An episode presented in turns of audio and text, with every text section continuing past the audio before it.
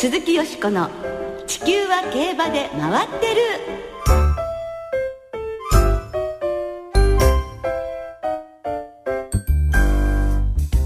皆様こんばんは鈴木よしこです。お元気でいらっしゃいますか？地球は競馬で回ってる。この番組では週末の重賞レースの展望や競馬界のさまざまな情報をたっぷりお届けしてまいります。今夜もよろしくお付き合いくださいね。そして今日ご一緒してくださるのは小林正美アナウンサーです。こんばんは小林です。よろしくお願いします。こんばんは。よろしくお願いいたします。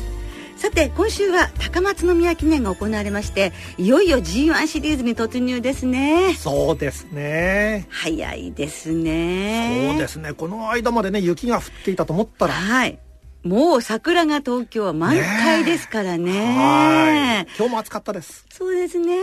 本当にもうあの桜も咲きますし、ワクワクする季節なんですが、本当に楽しみですよね。はい。また先週は。はい。ね阪神大商店ゴールドシップ強かったですね。まあ強い馬が強いレースをすると盛り上がりますね、はい、そうですよね。で、ゴールドシップも強かったんですが、先週この番組でお話ししたラストグルーブ、はい、父ディープインパクト、うん、母エアグルーブ、ビカビカの両決馬ですがね、土曜日の阪神で新馬戦を解消しました。これまた強かったですね。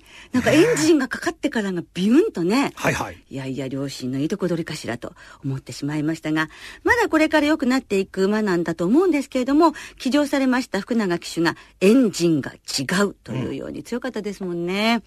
うん、オークスに間に合うんじゃない？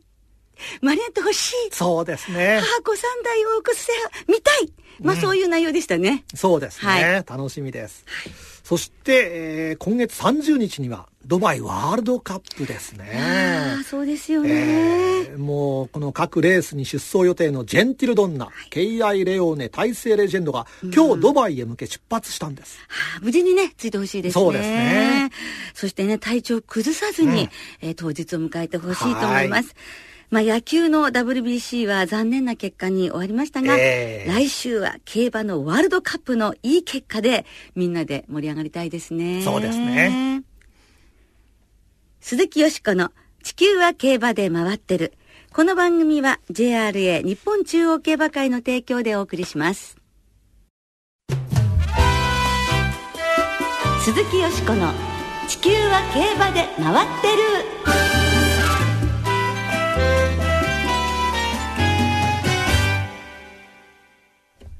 フランス武者修行へ、藤岡祐介騎手インタビューということで、今週、来週と2週にわたり、4月から長期にわたってフランスに遠征される藤岡祐介騎手のインタビューをお送りいたします。皐月賞の後、4月16日から今年いっぱい、およそ8ヶ月、に及ぶ遠征ということですね。果たして藤岡祐介騎手はどんな思いを抱いてフランスに旅立つのでしょうね。その思いに迫ってみることにいたします。はい。えー、藤岡祐介騎手は1986年3月17日生まれ。先週お誕生日だったんですね。そうですね。はい。27歳。えー、現在 JRA 通算503勝、重賞は23勝。ジョッキーになって今年ちょうど10年目です。はい。早いですね。えー、よしこさんはこの藤岡祐介騎手、はい、どんな印象をお持ちですか？まずですね、お肌が綺麗。白くて、もうツルツルすべすべで、女性ならみんな、その肌が欲しいと思うようなね、ということはあるんですけれども、はい、とにかくね、デビュー間もない頃から、ご自分の意見がはっきり言えて、しっかりした若手騎手だなというふうに思っていました。とても頭のいいスマートなジョッキーだと思いますね。そんな藤岡祐介騎手、どんなお気持ちなのか、え先日中野ライトアナウンサーが伺っています。藤岡祐介騎手のインタビューお聞きいただきましょう。この遠征を決めたそのいきさつ経緯からちょっとお話しいただけますか？そうですね。まあ、あの、いずれは、あの、長期で行きたいなっていう思いはずっとあったんですが、やはり日本の競馬をこう、乗らないで、ずっと長期で向こうに行くっていうのはかなりこう、やっぱり、大きな決断になるので、なかなかこう、気持ちが固まらなかったんですが、やはりここ1、2年の自分の成績に納得がいかなくて、まあそれで何かやっぱり刺激を与えて自分自身をもっと大きく成長させなければ、このままじゃダメだなというふうに感じたので、まあそれが一番大きな理由ですね。ここ2年の成績にちょっと納得がいかないというお話されましたけれども、どんなところが納得いかないのかっていうやっぱり疑問を持たれるファンの方もいらっしゃるんじゃないかなと思うんですが。はい。あの、数もたくさん載せていただいて、ずっと、あの、デビューの時から恵まれた環境で競馬させてもらってるなっていう思いはずっとあったんですけど、あの、まあ、自分自身も、あの、全然納得のいくレースっていうのが年々少なくなってきた。それにやっぱりあの、期待されてるような仕事ができていないなというふうに感じていて、まあ、あの、すごくずっと成績のいい時は自分の中で楽しい気持ちで前向きな気持ちで競馬に向かっていったんですけど、まあいつの間にかこうもう目の前のあの結果を出さなきゃいけないっていう思いに駆られすぎて、なかなかポジティブな気持ちで競馬に向かうことができなくなっていたなと、まあ今振り返ってみて思うので、そういった面で何かやっぱり変化を与えなきゃというところなんですけどね。技術をより高めるために、はい。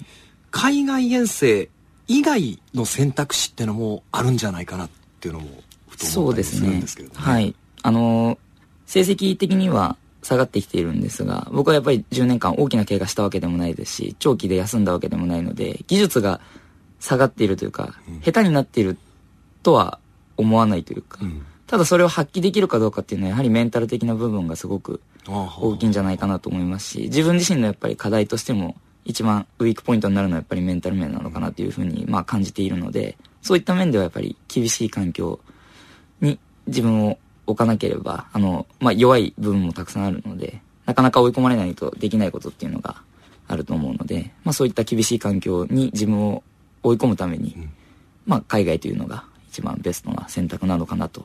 でもそのフランスを選ばれた理由ってのはどんなことなんですか、あの、どこの国でも競馬やってますし、いろんな選択肢あるとは思うんですが、やはり競馬の歴史がすごく深い国でもありますし、今後のキャリアのことを考えても、まあ、馬についてももう一度深く勉強したいなという気持ちがあったので、やはりそういった、こう、馬との距離感とか、歴史なんかのことを考えて、まあ、あの、フランスっていう国に対しての憧れもありましたし、一度行ってみたいなという思いがあったので、割とまあ、あまり大きな理由といえばないんですが、はい。一度行ってみたいはいということは行かれたことない？全くないですね。あそうですか、はいあ旅行も？ないです、ないです。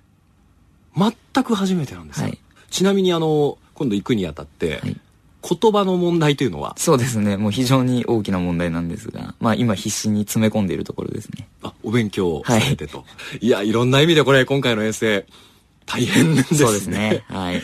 いやそれを思い切ってこう決断できるっていうのは、まあ、メンタルがというお話ありましたけれども、うんすごいなというふういやいにやいや。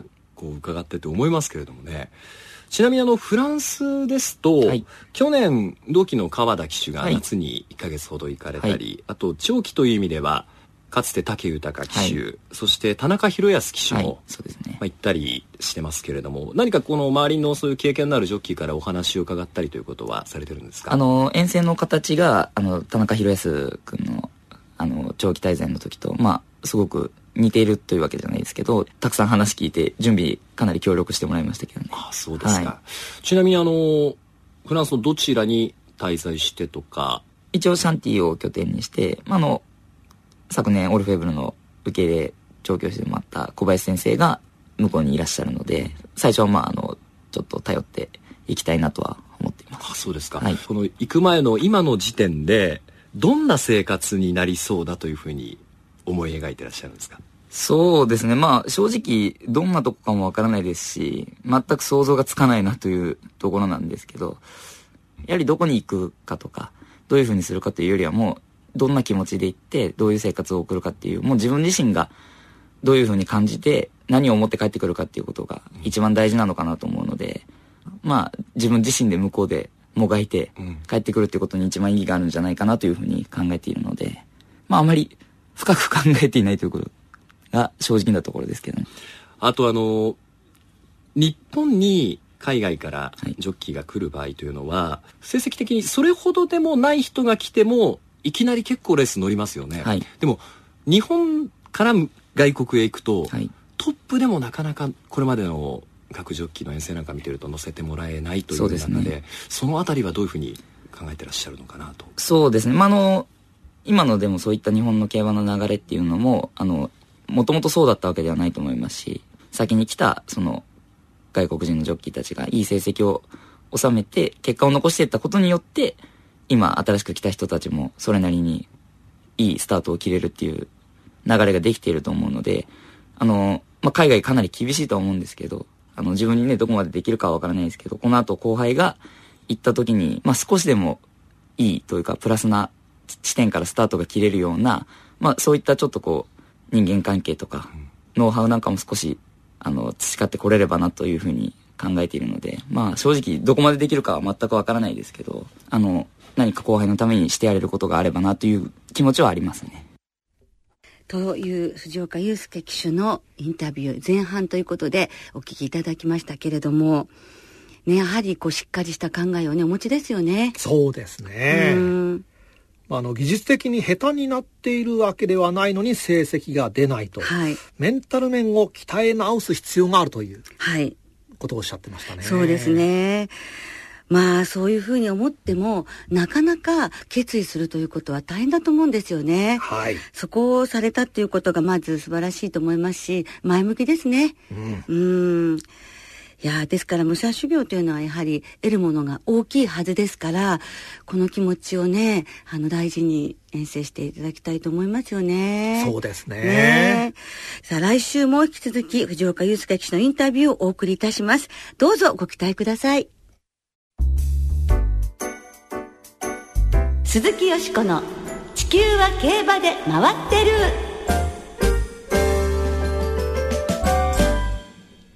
さてここからはあさって中京競馬場で行われる高松宮記念の話で盛り上がっていきましょう。はい。今年 JRA 最初の芝の G1 ですまあ、今年で43回目を迎えるわけなんですが、はい、1996年に G1 になりました。はい。はい、昇格して、そうですね。昇格してからは18回目ですね。うん、早いもんですね。早いですね。G1 になって最初にフラワーパークが勝ったんですもんね。はいはい。牝馬でしたっていうことでね。ねわあ、18年も前なんですね。えー、メールをちょっとご紹介しましょう。はい。えー、その1996年の高松宮当時はハイだったんですね。そうですね。はい。えー、剣棒80903。えー、俺は1996年のフラワーパークですね。馬券は的中しましたが、成田ブライアンの出走には驚きましたと。あ、成田ブライアンが。そうなんですよね。千人にって、まあ、みんなびっくりしたわけですけれども、こうやはりもうちょっと目先を変えようっていうのもあったかもしれませんね。うんあの時、中京競馬場7万人を超えるお客様を集めて大変でしたね。ねで、4コーナー回った時に、竹豊騎手は勝てると思ったっていう手応えだったらしいですね。はい。ねやっぱそういうスターが来ると違いますよね。そうですね。うん、ところで、よしこさんが最も思い出に残っている高松宮記念と言いますとそうですね。えー、2000年、キングヘイローが勝ったこのレースです。各馬3コーナーに入って600を切りました。メジロダーリングとアグネスワールド2番手から前に並んでいった。その後はシンボリスウォード3番手そしてブラックホーク。ブラックホークは5番手の外を回っています。タイキダイヤがそのうち第4コーナーから直線キングヘイローが中団グループ。今度はアグネスワールド先頭か。アグネスワールドが先頭だ。アグネスワールド先頭。あと2番手内からディバインライト突っ込んできた。ディバインライト突っ込んでくる。そして大宅大和外からはブラックホーク。ブラックホークキングヘイローも追い込んできた。キングヘイロー追い込んでくる。内からディバインライト。外キングヘイローブラックホークキングヘイローディバインライトキングヘイローが並んだゴールインわずかにキングヘイローかキングヘイローディバインライトです広瀬伸一アナウンサーの実況でお聞きいただきました。広瀬さんの声もね、懐かしいですけれどもね。まあこの2000年の3月26日に行われました高松宮記念ですけれども、お父さんが80年代のヨーロッパ最強馬、ダンシングブレイブ。うん、そしてお母さんがグッバイヘイロー。80年代後半のアメリカで G17 勝。牝馬戦線を席巻した馬ですよね。つまり父がヨーロッパチャンピオン、母がアメリカチャンピオンっていう、この合わせて11冠。お父さんが G14 勝、お母さんは G17 勝。合わせて11勝ですよね、G1。その11冠ベイビーが日本でデビューして出てきたってっていうのもすごかったじゃないですか。このキングヘイローという馬自体がね、はいはい。ですか。ら生まれた時からどんな活躍をするんだっていうことでえ注目されていてデビューから3連勝。で3戦目はもうレコードすごいすごいレコード出してやっぱりこれは違うって言われながら皐月賞2着ダービー14着菊花賞5着ということでその後ももうなかなか結果が出なくて長距離使い短距離使いダートも試してっていう試行錯誤の長い道のりの末この21戦目の5歳3月高松宮記念でなんとついに悲願の G1 制覇を達成したというレースなんですよね。4コーナーで大外に持ち出して直線。1頭だけ次元の違う足色で、並ぶ間もなく前にいた3頭をかわしてゴールイン。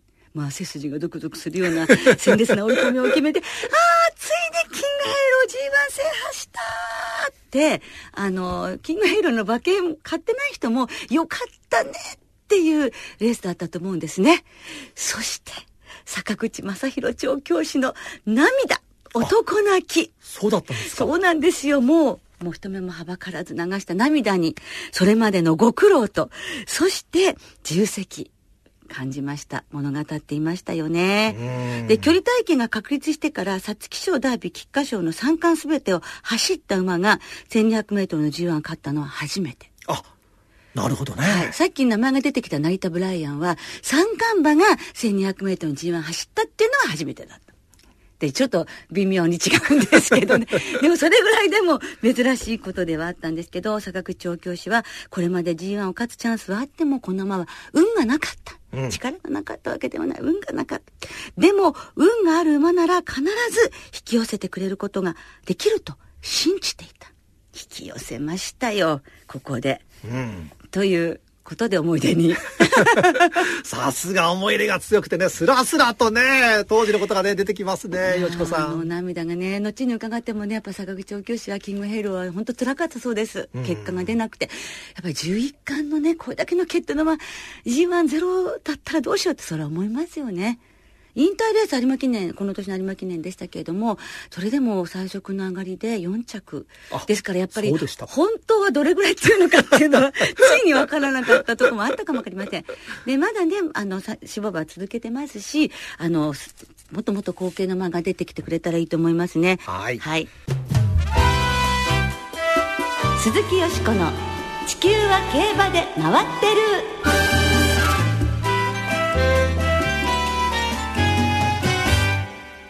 ここからは、あさって日曜日に行われる第43回高松宮記念を展望していきます。その前に、先週のスプリングステークスの振り返りですけれども、はいマンボネヒューが本命でしたが5着でした。ねえ、海老名騎手がもう少し力みが取れればとコメントしていらしたんですが、その分なのかな？最後伸びきれずに残念でした。途中まで良かったんですけどね。そうでしたね。まあ、前日あの土曜日ファルコンステークスを制して3週連続重賞制覇と勢いに乗る国枝厩舎だったんですが、まあ2日連続の重賞制覇はなりませんでしたね。ーんあー国枝厩舎は今週も日経賞にマイネルキッズ、はいマーチステークスにサイレントメロディーを出走させて JRA 史上初の4週連続重賞制覇の大記録達成を目指すことになります。まあ、それにしましてもスプリングステークス、勝ったロゴタイプ強かったですね。強かったですね。あの朝日杯がもうフロックではないということを十分に証明しましたもんね。はいなんかこう2歳チャンピオンになった馬が、あの、3歳初戦でああいう強い勝ち方を見せてくれると、こう一本軸が入るような感じがしてクラシックに良かったんじゃないかなって思いますね。そうですねうん。で、皐月賞ではお兄さんのミルコ・デムーロ騎手に手綱が戻るということで楽しみですよね。では、高松宮記念の展望に参りましょうか。はい。はい。高松宮記念、えーご存知の通り芝1200メートルの G1。はい。前哨戦を解消した世界のロードカナロアなど、今年は17頭立てとなりました。はい。はい。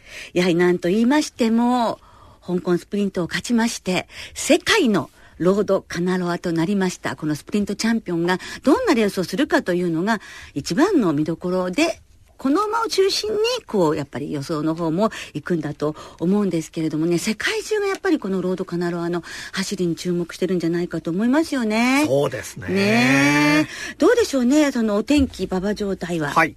えー、舞台となります中京競馬場、はい、今日金曜日正午の中京の天候は晴れです。芝が両ダートがやや重。まあ、芝コースはですね、3コーナーから4コーナーの内側の痛みが目立ってるというんですね。で、日曜日はぐっと冷え込みまして、まあ、先ほどまで午前中だったかな、えー、曇り時々雨というね、予報も出てたんですよ。えー、ですからね、ちょっと、まあ、雨は勘弁してもらいたいんですけどね。そうですね、なんとか持ってほしいですね。はい、さて、さて、さて。よしこさんはどんな見解を？今年はお持ちでしょうか？そうですね。宮記念。前走の阪急杯でロードカナロアはその香港から帰ってきた疲れはどうかとか58キロはどうなんだとか1004はどうなんだとかいうことが言われましたけれども、はい、終ってみれば強い競馬で、えー、やはりもうね王者の貫禄を見せてくれました。今回は斤量も57キロと1キロ減りますしやっぱり負けるわけにはいかないっていうことじゃないでしょうかね。なんかね、データによりますと、はい、あの、一番人気で2.9倍を切る単勝の、えー、馬は勝ってないです過去10年。あ、そうですかそうなんです。で、去年、ロードカナラ一番人気だったんですけど、2.4倍だったということなんですが、はあはあ、今年は1.5倍切るかもわかりませんね。まあ、それぐらいね、人気を集めちゃうでしょうね。ねでも、集めても勝たなきゃと。やっぱり私も、すごくね、やっぱりロードカナロアっていうのは、キングカメハメハ3区ですけども、しなやかな筋肉がずば抜けている素晴らしい馬だと思いますので、やはり王者の貫禄を見せてほしいと願っています。ですから本命はロードカナロアです。そして、去年2着だったサンカルロも、はい、G1 ね、もう悲願ですからね、頑張ってほしいな、叩き2戦目でどんなレースを見せてくれるかっていうことに期待がかかりますし、そしてもう一頭、15番の桜ゴスペル、3連勝中で前走重賞制覇いたしまして、調教の動きもとても良かったようなので、まあ、11番から9番と15番にまたんで流させてもらうんですけれども、あと、これは皆さん参考に全然してくださらなくていいんですが、はい、牝馬好きの私としましては、えー、あの、やはりアドマイヤグループやグループの孫、アドマイヤセプターと、それからエピセアロームの牝馬2頭にロードカナロやから、ワイドで、ワイドで、こっそり買ってみたいと思っています。はい。頑張りましょう